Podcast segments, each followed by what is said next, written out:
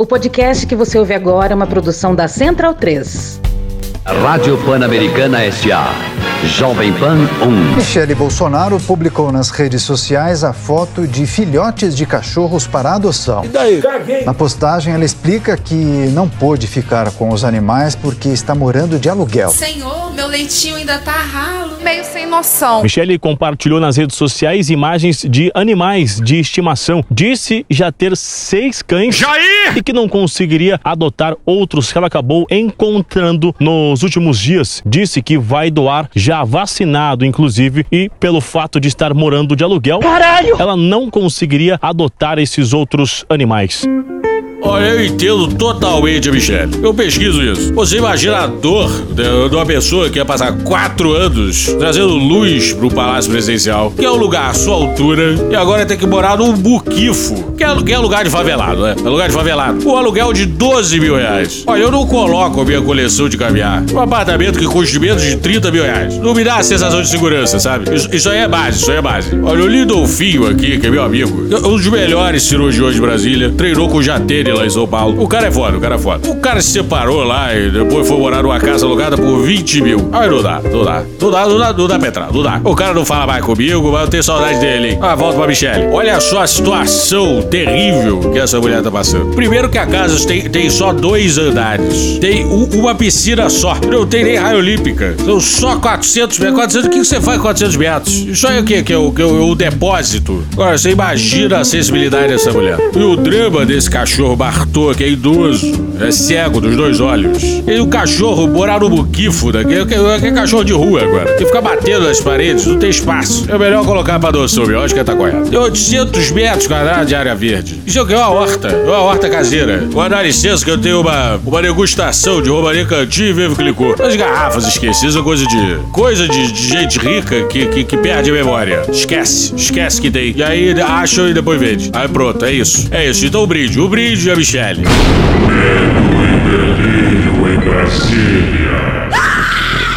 Veja, vocês percebem a loucura? Olá, bem-vindos ao Medo e Delírio em Brasília com as últimas notícias do que restou do Brasil. Bom dia, boa tarde, boa noite.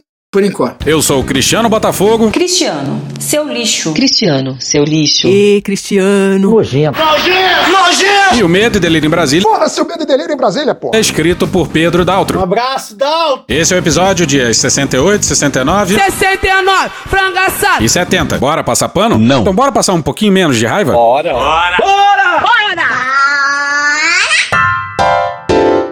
Um almirante em apuros, parte 2. Sessão da tarde. Sim, senhoras e senhores. vamos nós. A gente precisa falar sobre o último episódio. Infelizmente. E vamos já começar com... mal tava doidão. Diz aí, Pedro. Já vou logo avisando que esse deve ter sido o nosso erro mais grosseiro ao longo desses quase quatro anos aí de podcast. Ah, eu acho exagero. A gente relacionou a, o escândalo das joias com a venda de uma refinaria que aconteceu um mês depois. É normal. Não, não é. A refinaria foi comprada, entretanto, por um fundo dos Emirados Árabes e não da vizinha Arábia Saudita. Que merda. É, na correria a gente não se atentou pra esse detalhe grosseiro. Depois diz que eu sou grosso. Passou batido pela gente, a gente só foi descobrir quando isso já tava no ar e não tem muito o que fazer. Você pode tomar?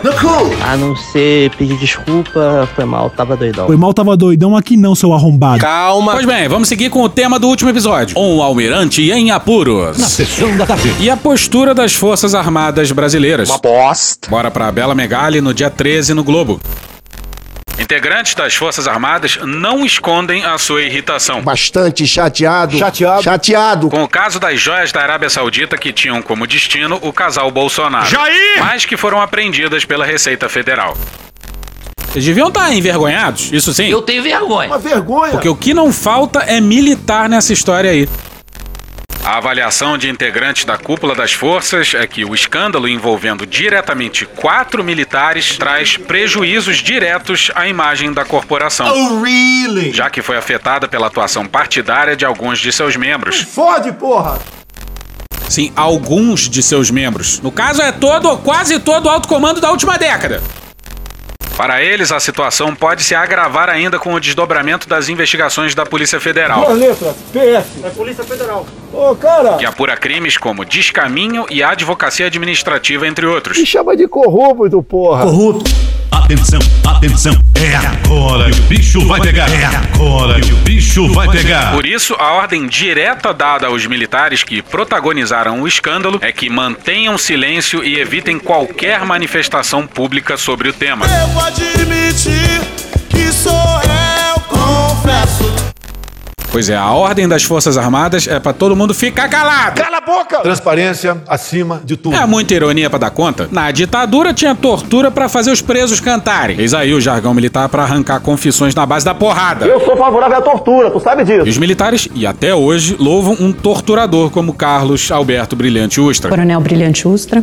Meu herói. Se fuder. Mas não, aí na hora dos militares abrirem a boca, aí vem uma ordem de cima pra eles se calarem. Vivemos a hipocrisia. E como bem lembrou o Caio Almendra lá no Twitter, se hoje é assim, imagina na época da ditadura, sem imprensa livre e órgãos de controle independentes. Uma festa danada. Legal. Se Almirante volta das Arábias sem declarar 16 milhões em joias em pleno 2023, imagina na década de 70. Uma festa danada. Legal, já falei legal. Tá bom já. Mas como em outros planos, a bomba explode no colo deles. O ex-ajudante de ordens de Bolsonaro, Mauro Cid, O meu ajudante de ordem, especial Cid, que eu tenho quatro, é o cara de confiança meu. foi alvo de queixas do comando do Exército por ter falado publicamente sobre o caso. Antes da ordem, o general pai do Cid deve ter descolado um advogado pro filho. fala que é um advogado. E aí, Em 50 metros, tire o cu da reta. Segundo aliados de Cid, ele tentou justificar que buscava se defender ao falar com jornalistas sobre o tema, mas a orientação para que ele submerja foi expressa. Olha só. O Cid foi o primeiro a confessar para os jornalistas que o Bolsonaro tinha roubado, afanado, surrupiado a segunda caixa de joias. Somando tudo, 191.541 reais, sem impostos. O Jair queria 16 milhões, mas acabou com 190 mil. Se fudeu. Nessa semana, a tensão segue alta na caserna sobre as consequências que depoimentos APF podem trazer à imagem das forças. Que se exploda, velho. Era pro Almirante depor na semana passada, mas como ele teve que inventar uma terceira versão, aí o depoimento foi adiado para essa semana, nessa terça-feira. E a parte mais inacreditável da história é uma comitiva de militares dizendo que eles cruzaram o mundo com pacotes de conteúdo desconhecido. Diz aí, He-Man. Hoje aprendemos que não devemos transportar pacotes que não saibamos o que há dentro. Pode dar uma merda muito grande. Obrigado. E essa aí é a defesa de todo traficante internacional de droga. O almirante mais ingênuo da história. Hoje. Na casa do caralho, na casa do caralho. O traficante de armas. Bora pro Otávio Guedes e a Andréa Sadino dia 10 no G1. Em 2019, o então presidente Jair Bolsonaro ganhou um fuzil e uma pistola de presente durante uma viagem aos Emirados Árabes Unidos. Os assessores do presidente dizem que as duas armas foram comunicadas ao fisco e ao exército para que fossem registradas. Registradas em nome de quem? Jair! Canalhas! Os assessores dizem também que não houve pagamento de imposto porque consideraram que as armas eram um presente para Bolsonaro. Eu sonego tudo que for possível. Não abro mão do que tô recebendo. Os militares assessores devem entender tudo de direito tributário e concluíram pela sonegação pura e simples. Presta atenção que é importante, pessoal. Esses assessores contam que só se deram conta de que o presente era um fuzil quando já estavam no avião da Força Aérea Brasileira que levou Bolsonaro aos Emirados Árabes Unidos. Que beleza. Pois é, o Bolsonaro ganhou joias e fuzil de propina, senhoras e senhores. Não temos prova, já bem A claro. comitiva, formada por militares brasileiros, passou por um aeroporto estrangeiro levando um fuzil e sem saber. Que maravilha. O fuzil, sempre de acordo com os assessores, era um dos dois que Bolsonaro dizia manter em casa. Todo mundo comprar fuzil, pô. Ele é meio sem noção. Em qual casa? No palácio? Lembrando que esse sujeito dormia no palácio presidencial com uma arma embaixo do travesseiro. Certamente podemos chamar isso de uma mente paranoica, né? Mantenha sua calma, que a pauta vai continuar sendo. Senhores, salvar! Do nada, Do nada, manhã. começou a pipocar notícia por aí, dando conta que o brioso exército brasileiro apoiaria propostas que até 2022 eles entenderiam como uma declaração de guerra. Guerra! A guerra! Ministério da Defesa, minha gente, deve enviar para o Planalto, agora nos próximos dias o esboço de uma regra que pretende criar para disciplinar a participação de militares da ativa na política. Que estranho, hein? Pode parecer estranho. Essa minuta já teria o aval, segundo a apuração aqui da CNN, dos comandantes das três forças, Marinha, Aeronáutica, Exército, e agora está ali sendo analisada pelo Departamento Jurídico do Ministério da Defesa. Será que os militares finalmente colocaram a mão na consciência? Eu duvido. Você tem quantos anos, menina? O que, que é esse texto, basicamente? Ele impediria que militares que se candidatassem a algum cargo eletivo voltassem às suas funções militares depois do resultado das eleições. Grandes merdas. Pra começar, que militar da ativa nem poderia se candidatar, né, caralho? Que porra é essa aí? Que merda é essa? Brasil bagunça. Esse texto também faria o mesmo com militares que assumissem vagas no alto escalão do governo, cargos de confiança, como de ministro de Estado, por exemplo. Que estranho, hein? Pode parecer estranho. A ideia é evitar o que aconteceu com o ex-ministro Pazuello. Fala, galera! Abraço, galera! Por que será que hoje? Do nada. Do nada, do nadão. Se tornaram tão lúcidos e proativos, hein? Por que será? Tem um grau aí de prisma na coisa. E se os comandantes concordam, o Zé Múcio obviamente concorda, né? Não pode, cara. Essa construção desse texto, e isso é uma apuração do nosso produtor Gabriel Irabaase e da nossa analista Larissa Rodrigues, o Ministério da Defesa se colocou à frente desse texto. Ih, rapaz. Porque há uma pressão do Partido dos Trabalhadores para que esses, essa maneira como os militares ficam aí nesses cargos públicos eh, seja mais rigorosa a partir do governo Lula, né? Os militares, na verdade, se colocaram aí à frente desse texto para evitar uma, um problema de relacionamento, né? Nesse momento de tentativa de reconstrução de relacionamento do governo com os militares eh, das Forças Armadas. Olha só! Não é isso que explica tanta proatividade dos comandantes das forças, né? Vem fodendo! Bora pro César Feitosa no dia 12 na Folha. Segundo relatos de generais feitos à Folha, o avanço de uma proposta do tipo também busca evitar que mudanças mais profundas, como a tentativa do PT de alterar o artigo 142 da Constituição, avancem no Congresso Nacional. Ah, agora eu entendi! Teu cu! Pois é, a proatividade verde-oliva nada mais nada menos é uma estratégia de redução de danos. E por isso é entusiasticamente apoiada pelo Zé Múcio, para não mexer num 4-2. Na minha visão, né, e aí a minha visão que coincide com dos meus companheiros do alto comando do Exército, coincide com dos meus companheiros do alto comando do Exército, nós estamos numa situação daquilo que poderíamos lembrar lá da tábua de logaritmo, né? Aproximações sucessivas, né? até chegar o momento em que ou as instituições solucionam o problema político, né, com pela ação do judiciário, né, retirando da vida pública esses elementos envolvidos em todos os ilícitos, ou então nós teremos que impor isso. Não. Pois é, para não mexer no 142, eles topam uma propostinha propondo o mínimo, o óbvio. É pouco, é pouco. Quer dizer, pela versão verde-oliva não era tão óbvio assim, não. A sugestão nasceu de conversas entre Múcio e o comandante do Exército, General Tomás Paiva. Não, brother. Os comandantes Marcos Olsen, da Marinha, e Marcelo Damasceno, da Aeronáutica, também não se opuseram à ideia. Se não fosse o general Apaisana. O que, é que você vai fazer com esse negócio? E o general de farda do Exército. Que a gente está na bolha, todos nós estamos na bolha. Todos nós somos da bolha fadada, da bolha militarista, da bolha de direita, da bolha conservadora. A maioria de nós somos dessa bolha. Ou seja, se não fosse os dois, nenhum civil teria tido essa ideia, hein? Ou seja, vocês percebem a loucura? Mas calma que é muita doideira para dar conta. Hoje em dia tem uma movimentação em torno de uma PEC para reescrever o 142. E quem coordena a coleta de assinaturas é o petista Carlos Zaratini. O general Tomás Paiva se encontrará na próxima semana com o deputado federal Carlos Zaratini, do PT de São Paulo, para conversar sobre o assunto. Pode isso, Arnaldo! Da próxima semana, no caso é essa semana agora. E o Zaratini tinha que mandar o general. E.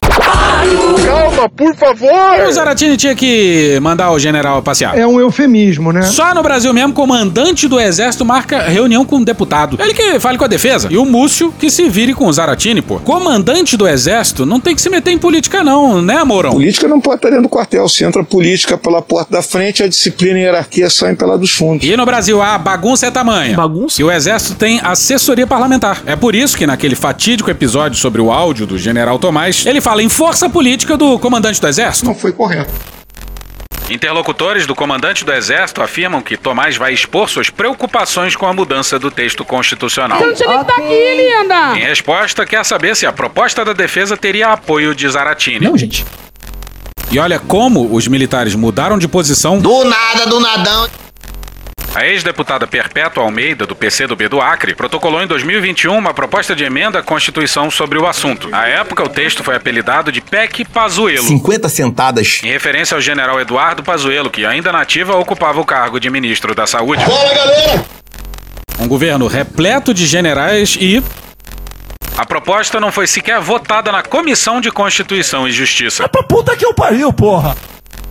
CCJ da Bia Kisses. A PEC da Bengala, o que, que ela fez? Ela aumentou de 70 para 75 anos a idade da aposentadoria compulsória. Foi na época da Dilma, para impedir que ela nomeasse mais duas pessoas, porque o Supremo já estava tomado pelo PT. Caralho! Culpa do Arthur Lira. Arthur Lira é foda. Arthur Lira é foda! Que topou dar a CCJ pra Bia Kisses e depois se arrependeu amargamente. É, pô, sai daqui! Vai embora, filha da puta!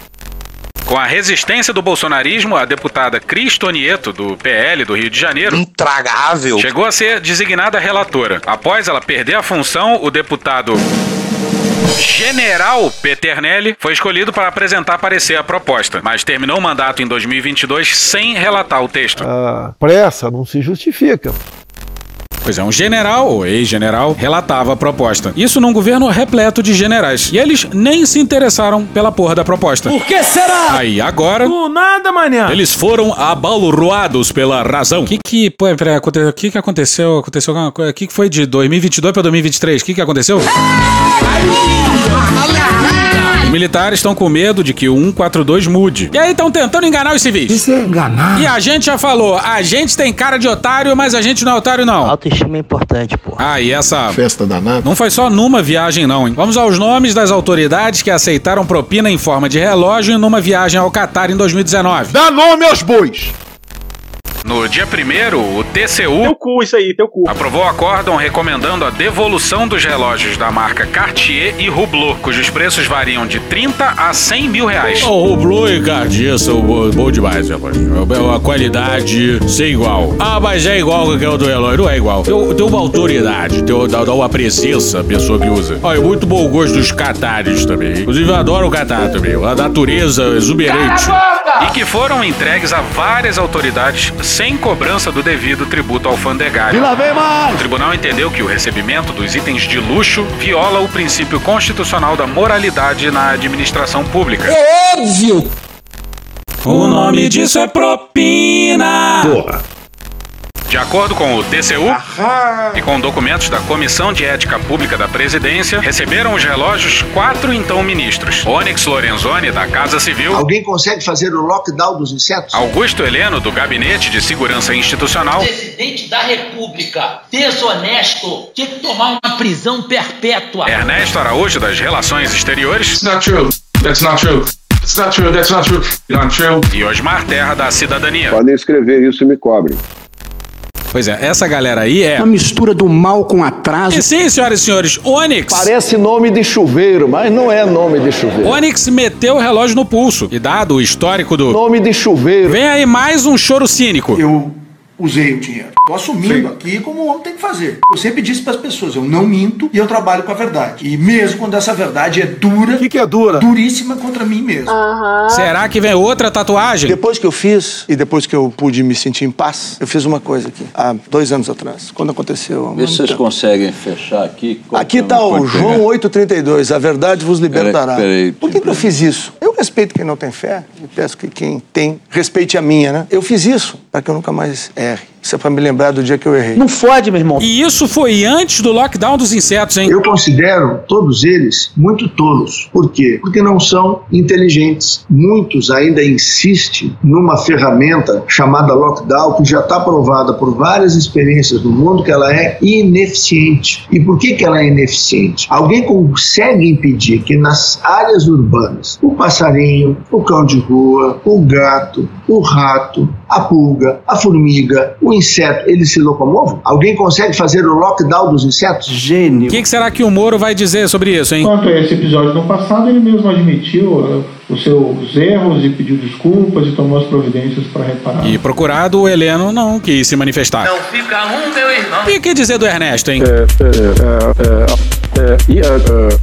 O sujeito era chanceler e não viu nada de errado, não. Agora para Eliane Oliveira no dia 10 no Globo.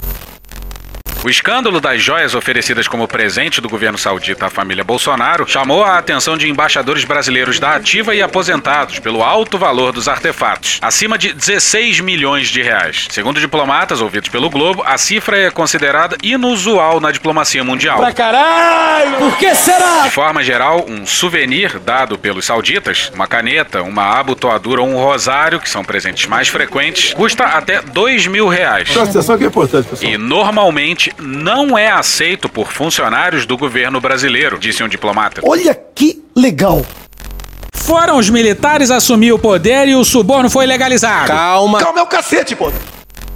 Um embaixador com larga experiência comentou que, em mais de 50 anos de carreira, nunca viu algo parecido. Sou ousado! O mais hilário é que a embaixada saudita não diz um ai. Cala a boca, não perguntei nada. E olha que coisa curiosa, enquanto os diamantes repousavam no cofre da Receita Federal de Guarulhos, Manuel Ventura no Globo no dia 11.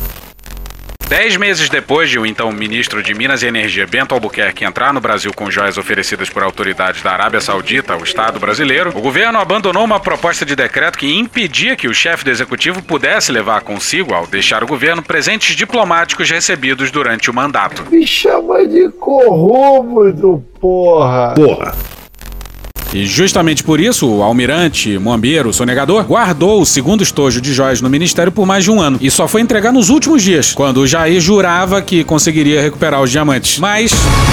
Deu errado. Aliás, vocês sabiam que essa vírgula é uma das muitas estampas na loja do Medo e Delírio? É só você acessar www.loja.medoedeliriobrasilia.com.br e conferir. Ah, é? Mas voltando, repara só, a proposta era do governo.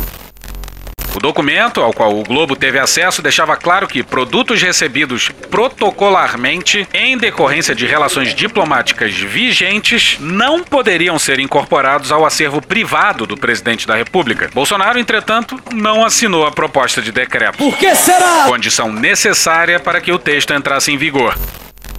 Bolsonaro fartou os filhos com filé mignon. Se eu puder dar um filé mignon meu filho, eu dou, mas não tem nada a ver com filé mignon essa história aí. Aí ele não ia se fartar um pouquinho? É difícil. Aí o TCU Yeah, yeah. derrubaria a decisão do Augusto Nardes, que colocou o Bolsonaro como fiel depositário das joias. E o Bolsonaro já se adiantou e o OCF disse que o Jair vai entregar a segunda caixa de presentes, mas vai depositar em juízo, sabe como é que é, né? Bolsonaro acha que as joias são dele. Aí temos Breaking News. o almirante enfim depois e não combinou a versão com o capitão. Ai, que delícia! Ele disse que foi presente pro Estado brasileiro, mas Bela Megali no dia 14 no Globo. A versão de Albuquerque confronta aquela sustentada por Jair Bolsonaro. Em nota divulgada na semana passada, um dos seus advogados, Frederic Vassef, disse que o então chefe do executivo, abre aspas, declarou oficialmente os bens de caráter personalíssimo recebidos em viagens, fecha aspas. Pois é, o advogado do Bolsonaro é o ACF. O Rudolph Giuliani que o Brasil merece. Mix de insanidade. Enfim, um episódio com espaço para um mix de insanidade. Eu não tô doido, não. E vamos começar por ele. O Xandão. Xandão. Lá no dia 1 de março, o Xandão deu uma decisão para manter o Anderson Torres preso. Mas vale a pena, vale a pena. Abre aspas. A democracia não suportará mais a ignóbil política de apaziguamento, de vamos aceitar que eles podem melhorar. Essa política fracassada de apaziguamento já foi amplamente afastada na histórica tentativa de acordo de Chamberlain com Hitler. Fecha aspas. Pois é, tivemos um governo de militares e um juiz da Suprema Corte está usando paralelos com Hitler. Senhores, selva! E o Xandão ainda citou Churchill. É um grandessíssimo fias da puta, mas quis a história que ele fosse peça-chave na resistência contra o Hitler. Abre aspas, o apaziguador alimenta o crocodilo esperando ser o último a ser devorado. E Xandão tava no clima correto? Um sujeito lombrosiano. Abre aspas, absolutamente todos serão responsabilizados civil, política e criminalmente pelos atos atentatórios à democracia, ao Estado de Direito e às instituições, inclusive pela dolosa conveniência por ação ou omissão motivada pela ideologia, dinheiro, fraqueza, covardia, ignorância, má fé ou mau caratismo. Fecha aspas. E aí, generalato brasileiro, vocês vão de qual opção? É a dolosa conveniência dos generais brasileiros se deram por letra A, ideologia, letra B, dinheiro, letra C, fraqueza, letra D, covardia, letra E, ignorância, letra F, má fé, letra G, mau caratismo ou letra H, frango. E precisamos falar dele.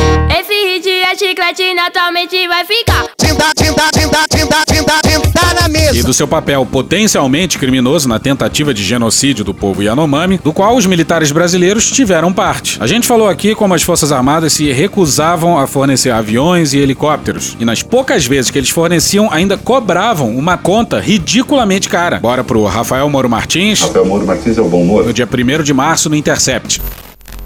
O ministro da Defesa de Jair Bolsonaro, o general do Exército Paulo Sérgio Nogueira de Oliveira, Sentar na mesa. mentiu sobre as condições de uma pista de pouso e também ignorou um plano alternativo da Polícia Federal, a PF, para negar apoio a uma ação emergencial contra o garimpo na terra indígena Yanomami em fins de 2022. Documentos recebidos via Lei de Acesso à Informação pelo Intercept permitem enxergar em detalhes a negligência da mais alta autoridade militar do país durante a crise humanitária vivida pelos Yanomami. O caso narrado nessa reportagem ocorreu entre meados de outubro e o fim de novembro do ano passado. O uso de aeronaves era um pedido urgente feito pelo Ministério Público Federal. E aí o Paulo Sérgio enviou o pedido para o Ministério da Justiça do Anderson Torres. E aí o ouvinte mais afoito pode sair culpando um civil? Mas a culpa é sempre de um militar. Toma, filho da puta!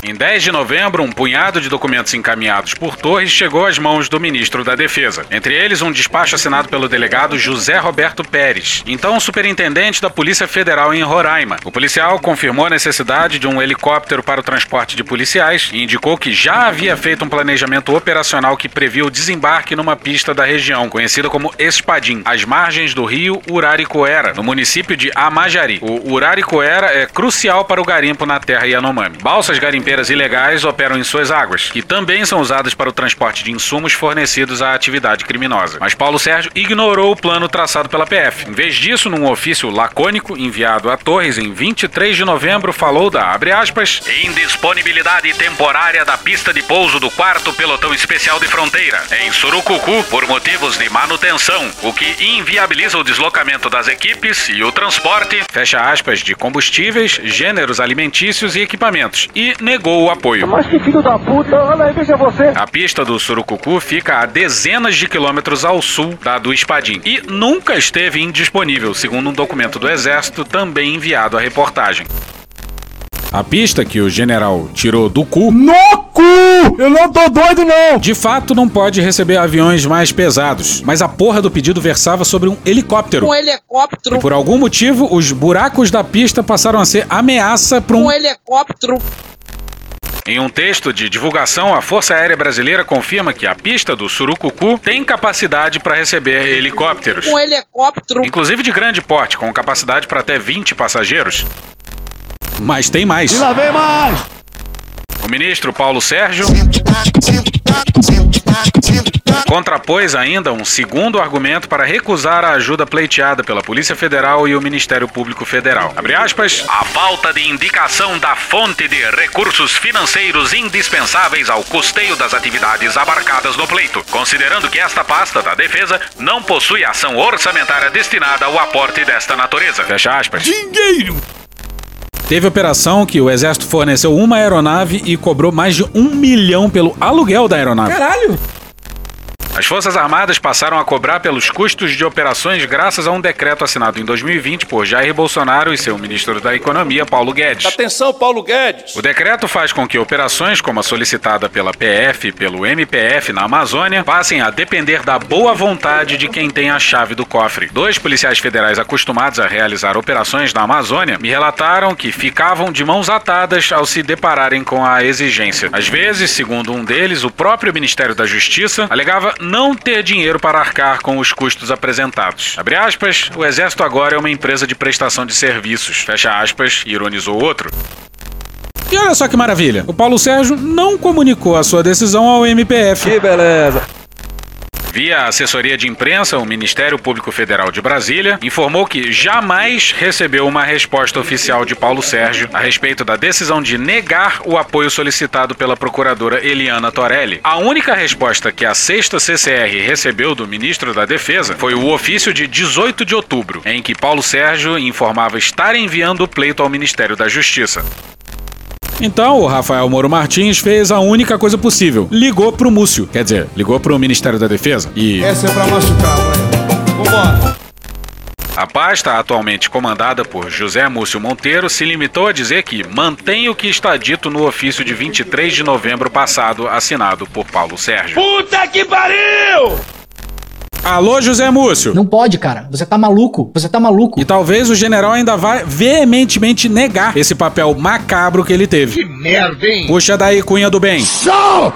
Show! Show! Show! Show! Show! E hoje a gente fica por aqui. Esse episódio são áudios de Jovem Pan, Itatiaia, SBT News, Joe Pass, Choque de Cultura, Gil Brother, Hermes e Renato, Galãs Feios, Samer Bonfim, Não Inviabilize, Rede Globo, Trapalhões, Porta dos Fundos, Tati Quebra Barraco, Professor Pasquale, Carla Bora, Pica-Pau, UOL, Cauê Moura, Canal Meio, Gaveta, Diogo Defante, TV Senado, Poder 360, The Big Bang Theory, Tim Maia, TV Brasil, Terra Brasil, TV Pública de Angola, Fala MR do Maurício Ricardo, Silvio Santos, Programa do Datena, He-Man, SATV, Esporte TV, Jorge Benjó, Jornalismo TV Cultura, Metrópolis, Casimiro, CNN Brasil, Magari Lorde, Atila Yamarino, Super Amigos, Samira Close, Histórias e Músicas do Carnaval Carioca, Seu Pimenta, Titãs, Dom e Juan, Intercept Brasil, Side Bamba, Futurama, Midcast, Meteoro Brasil, Globo News, Roteirice, CPLP, Cara Tapa, Desmentindo Bolsonaro, Orquestra Brasileira de Música Jamaicana, Pesadelo na Cozinha, TV Câmara, Um Príncipe em Nova York, BBC World Service, TV Justiça, Band Jornalismo, Leandro Hassum, Antônio Vivaldi, Show do Milhão, MC Lico, Rádio Band News FM, Câmara dos Deputados, BMCBDF, Cartoon Network, Gaveta, Menos é Mais, Programa Cadeia, Franciel Cruz, Conversa com Bial e The Office. Thank you! Se quiser e puder, pinga um lá pra gente no PicPay ou no apoia.se barra medo e delírio. Porra, doação ao caralho, porra. Não tem nem dinheiro pra me comprar um jogo de videogame, moro, cara? Assina o nosso feed no seu agregador de podcast favorito e dá uma olhada nas nossas redes sociais. E também no loja.medoedelirioembrasilha.com.br. Eu sou Cristiano Botafogo, o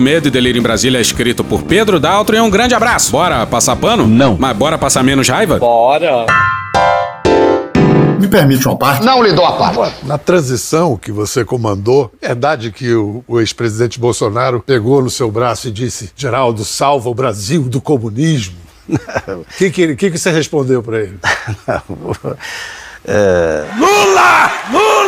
Não grita aqui não, calma, não grita, seja educado. Na realidade, tem muita gente com essa coisa de comunismo. Né? Não, peraí, ele falou isso para você? Não, ele falou, mas enfim. Puta que pariu! Acabou? Acabou! O passarinho, o cão de rua, não esqueça o gato e o rato, a pulga, a formiga e o inseto, o besouro e até a cacatua. Nada impede que eles andem por aí. Isso a OMS não questiona. Fala aí, seu Tedros. Eles podem te contaminar. E por isso o lockdown não funciona. Vou explicar. Alguém espirra, fala, tosse, grita, berra e joga o vírus no ar. Ele então se deposita num inseto que passava por lá. Simples assim. Esse inseto então voa e depois entra dentro do seu lar. Uma probabilidade muito provável. Pousa em sua mesa, superfície ou em qualquer lugar. Você então encosta e coça a fossa nasal. Rola todo dia, é bem normal. Bem normal. Rola todo dia, é bem normal. Super normal. Porra. Beijinho, sigamos com muito amor e poesia.